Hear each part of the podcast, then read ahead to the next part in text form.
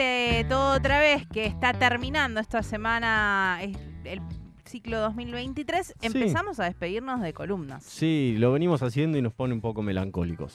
Y esta columna es muy especial porque nos ha acompañado a lo largo de todo el año todos los días martes mayormente, salvo algunas excepciones cuando eh, es necesario algún cambio de agenda. Desde el exterior también. Desde el exterior, desde distintos lugares. Eh, y es una de las columnas más candentes del año, porque hablamos de la columna de economía que ha venido llevando a cabo nuestra economista de confianza, Pía Garabaglia, y a quien le damos la bienvenida a todo otra vez. ¿Cómo estás, Pía?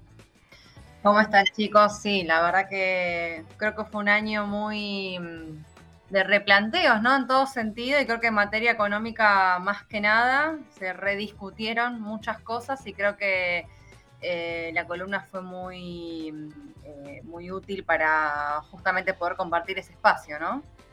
Sí, eh, has tenido ahí, bueno, así como decían que Sergio Massa, el ministro de Economía del pasado gobierno, había agarrado la, papa caliente, ¿no? De la economía. A vos te tocó un poquito eh, tocar una de las columnas, esto, más candentes y más cambiantes a lo largo del año y en la cual eh, han surgido también muchas, muchos interrogantes y mucha necesidad de explicar un poco estas cuestiones que a veces cuando hablamos de economía, así, de la macro, como se dice, nos quedan bastante lejanas y nos has ayudado a hacer ese camino para entender, para saber cómo repercute en los bolsillos, que a fin y al cabo es lo que le preocupa a las personas saber si van a llegar a fin de mes. Bueno, sí, creo que es justamente lo que pasa bastante en los años electorales, ¿no? Pero creo que una de las cosas que, tuvo como objetivo, que se trató de, incorporar en la columna, fue esto de hacer didácticas ciertas cosas, de derribar ciertos mitos, de tratar de eh, captar lo real y lo falaz de cada declaración en esa materia. Entonces, bueno, creo que un poco fue la, idea. Espero que haya, que haya servido en ese sentido y que, bueno, que se lleve todo ese contenido para poder justamente poder aplicarlo no solo al día a día, sino en, lo que sigue. y seguir pensándolo. Y el día de hoy queríamos hacer un ejercicio que no tiene que ver tanto exactamente con la coyuntura actual, que fue por ahí lo que nos atravesó quizás desde la mm, segunda mitad del año para acá estuvimos bien enfocados, enfocadas en, en, esto, en lo que estaba sucediendo semana a semana casi pero queríamos hoy hacer un poco un ejercicio para atrás, ¿no? Pensando en que estamos en fechas, 19, 20 de diciembre, que significan mucho para la vida social de nuestro país. Sí, eh, justamente 19, 20 de diciembre fueron unos días bastante cargados. Hace 12 años que justamente fue una situación en la cual, pues si se quiere, el fondo, ¿no? Que se tocó después de varios años de, mm, de decía en, varias materias, ¿no? En mucho sentido, pero bueno, creo que el 19-20 de diciembre fue el estallido social, producto justamente de la desidia mucho en el ámbito económico, ¿no? No solamente en la presidencia de Fernando de la Rúa, sino también en la presidencia anterior, que fue la de Carlos Menem, en la cual se venían justamente eh, alargando o prolongando ciertas medidas, mucha reticencia a cambiar de, dirección y creo que ese resultado fue justamente lo que fue desembocando en indicadores macro tan heavy como una crecida muy importante de la pobreza, un 30% del desempleo, eh, un, un, contexto de convertibilidad ya insostenible, ¿no? Si quieren nos podemos meter un poquito en cómo fue que se caracterizó eso y cómo fue que se llegó. Totalmente. Justamente la crisis de, 2001. Em, en primer lugar, lo que ocurrió fue en materia fiscal, justamente esto de eh, solucionar el déficit, ¿no? Tenemos que corregir las cuentas fiscales, eh, entonces vamos a tratar de buscar los, los, factores que nos hacen mayores agujeros, si se quiere, y tratar de quitarlos eh, por ejemplo, la privatización de ciertas empresas públicas, eh, que como hemos visto en varias columnas, esos son un ingreso de capital finito, ¿no? Es una vez que me entra una cantidad de plata, es dinero que yo me ahorraré los, los meses siguientes, pero justamente lo, lo importante sería en ese ingreso único de capital. El resto no sería tan significativo porque es mantener eh, una empresa y no eran empresas que, generaran tanto el déficit. Un poquito que podemos tener familiaridad en algunos casos ahora, incluso empresas superavitarias que se consideran eh, privatizar.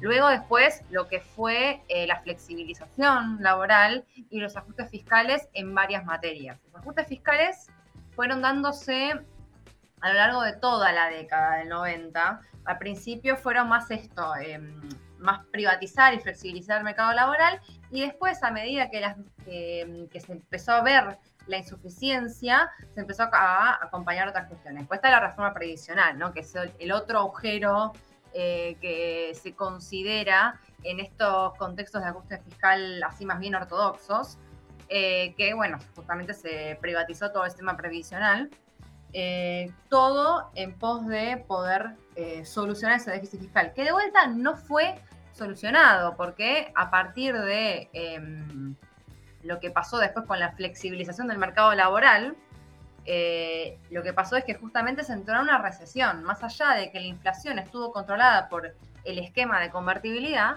lo que pasó después fue justamente que mucha gente cayó en desempleo, porque justamente la apertura económica generó una destrucción eh, muy severa en la industria local. Eh, las empresas internacionales vinieron con otro capital, con otra cintura, si se quiere, lo cual destruyó la empresa local y eh, eso sumado a la flexibilización conjunta ya desembocó en un desempleo muy alto. Entonces, en ese caso, eh, cuando hay, esto también para desmitificar algunas cosas que están diciendo hoy en día, ¿no? Cuando la gente no consume, los precios se obligan a bajar no necesariamente, ¿sí? En ese caso estaba el régimen de convertibilidad que todavía gozaba de reservas de dólar equivalentes a la base monetaria en pesos, pero cuando eso dejó de ocurrir, justamente porque ya no tengo el ingreso de capital de las privatizaciones, justamente porque ya las cuentas externas no me están dando bien, porque tengo un nivel de deuda que no estoy pudiendo, mm, eh, no, estoy siendo solvente con, ese nivel de deuda, eh, ahí es cuando empieza a haber una presión a corregir esas cuestiones, ¿no? Y como en ese momento los precios estaban atados a la, mm, al esquema cambiario, la presión iba directo al esquema cambiario, ¿no? Una presión a devaluar. Eh, ¿Qué es lo que podría pasar tranquilamente en este momento si la gente deja de consumir? Porque esto, la actividad económica se ralentiza. Yo, Raquel, te dije la semana pasada, ahora vamos a ver el impacto pleno en precios porque la gente todavía está consumiendo, porque brinda, porque sale, porque todavía no sabe qué va a pasar, porque está aprovechando. Ahora, cuando pasen las cosas, cuando ya pasen las fiestas o viste se calme un poquito más eh, la situación y capaz la gente tome un poco más de dimensión o en definitiva capaz le caigan algunos, en algunos casos las noticias que no queremos ni escuchar. Sí. Em, y, además sabemos que a partir de enero empiezan a regir estos cambios tarifarios en los servicios, en el transporte. Sí, perdón, oh, Pía, que eso va a impactar en las facturas que nos lleguen en febrero, por ejemplo, ¿no? Todo lo que tiene que ver con el tarifazo energético. Todo eso lo vamos a ver reflejado en las facturas que lleguen en febrero por lo que consumimos en enero. Eso también va a tardar un toque. También va a tardar un toque. En enero sí vamos a tener gente que capaz no le renuevan el contrato. ¿no? Eh, entonces también ese tipo de cuestiones que se empiezan a ver más en enero, febrero, marzo, eh, son las que van a impactar. Pero a lo que voy es muy difícil que ese tipo de medidas impacten en una no subida de precios o que al contrario, que, se, que bajen los precios, ¿sí? Porque justamente los precios también funcionan por escasez. Y yo, eh, a mí no me compran, a mí no me compran, no me compran, al que me compran lo voy a matar. También lo, estoy diciendo muy burdamente, pero es un poco también la idea de yo tengo que tratar de subsistir, entonces capaz tengo que subir los precios también un poco más para poder mantener mi nivel de, ganancia. Quizás no pasan todas las industrias, pero digamos que estas medidas no son decididamente antiinflacionarias. Claro, si yo vendía, no sé, 10 latas a 100 pesos y ganaba 1000 y ahora me compran una lata, voy a cobrar 1000 pesos esa lata para tener la misma ganancia, más o menos, burdamente. Exactamente, no digo que pase exacto, exacto con esa lineal, con esa linealidad, perdón, pero sí puede pasar eso de esa actitud de, bueno, voy a especular un poco para poder pasar estos meses y después ver que se normalice la situación. No sería algo anormal. Hay una reticencia siempre a la baja de los precios y también de los salarios. Los salarios lo que pasa es que se los licúa más fácil la inflación, ¿no? Eh, entonces, es, son meses en los cuales hay que estar un poco más alertas y también hay que desestimar que el mismo presidente ha dicho que entraríamos en una estanflación. ¿Estanflación qué es? Estancamiento con inflación. Entonces, en ese caso, em, si bien la lectura de Caputo no sería tan em, compatible con eso, capaz es que se viene después un nuevo set de medidas, no sabemos para dónde irían ni nada, pero sí tener en cuenta que hoy el contexto sería ese. Y que en 2001, volviendo ya a ese esquema, em, ya retomando la cuestión del desajuste fiscal, sí, la corrección del déficit fue temporal, pero después pasó eso, las cuentas empezaron a desordenar nuevamente y cuando lo agarró em, ya Fernando de la Rúa, eh, ese ajuste fiscal al cual trataron justamente de potenciar para recuperar y para reordenar em, las cuentas mediante justamente aumentar impuestos, quitar subsidios, eh, no funcionó. Ya era una situación en la cual la economía no respondía y ya había mucha presión a la inflación. Y además pienso, eh, con ese, en el 2001, con los niveles de desocupación que había, con el cierre de las empresas de, industrias locales, lo que se genera también es que el déficit se va a acentuar porque lo primero que alguien va a hacer va a ser dejar de pagar un impuesto. Digo, si tenés que elegir entre pagar un impuesto y comprar comida en una casa o una empresa pagar los servicios para seguir trabajando o pagar un impuesto y no es demasiado difícil pensar qué, es lo que se va a priorizar. Exactamente, y además también eh, pensar toda la actividad que genera impuesto, ¿no? Porque yo puedo seguir yendo al supermercado, por ejemplo, pero todo aquello que yo deje de comprar, que también tributa, es menos recaudación, ¿no? Entonces también tenés un efecto eh, de, cantidad, ¿no? Que justamente esa caída en la actividad, en definitiva se retroalimenta, lo, que se llama el famoso multiplicador keynesiano, que es esto, cómo se extrapola un menor consumo, menor inversión, todo eso en menor recaudación. Y entonces el eh, sector público va a tener menos forma de eh, corregir ese déficit fiscal. está bien que ellos lo que están haciendo es congelar el gasto con, eh, o sea, sin alterar el presupuesto por inflación, ¿no? Lo están dejando justamente que se licúe eh, solo con el efecto inflacionario, con lo cual, en cierta forma, se está asumiendo que haya inflación, eh, porque es una forma de bajar, el gasto público, ¿no? pero en este caso sería justamente un poco contraproducente contra tu propia medida, contra decir, bueno, yo me agarro de lo fiscal para solucionar el tema precios. ¿Es una pata? Sí, es una pata, pero te falta las tres patas y que se arman la mesa, ¿no? Eh, retomando un poco lo de 2001, bueno, empezó a haber esta presión justamente porque eh, se seguía desbalanceando el, déficit fiscal, ¿no? La recaudación y demás. ¿Y cómo siguió avanzando? Digo, porque ahí también eh, asistimos a lo que fue el final de la convertibilidad. Claro, al final de la convertibilidad justamente fue ese mm, sinceramiento, ¿no? Porque esa presión ante la escasez de dólares y la abundancia de pesos, porque justamente ese balance se dio en la realidad, ¿no? Eh, era justamente una situación de insostenibilidad. Ya había un nivel importante de deuda en ese momento, en gran parte compuesta por deuda en moneda extranjera, que es lo que lo hacía más difícil, porque la generación de, dólares se encontraba bastante limitada. Eh, y después empezaron justamente las medidas financieras, en las cuales creo que, eh, si queremos ya ir un poquito más al, al desenlace, fue el famoso corralito, ¿no? En principio se trató de reestructurar la deuda con ese famoso mega canje, que no fue exitoso, y después justamente por este desbalance de pesos contra dólares, lo que dijeron los bancos es, eh, no pueden sacar más de 250 pesos o dólares por día, justamente ante, una eventual prevención de fuga de capitales. ¿Qué pasó?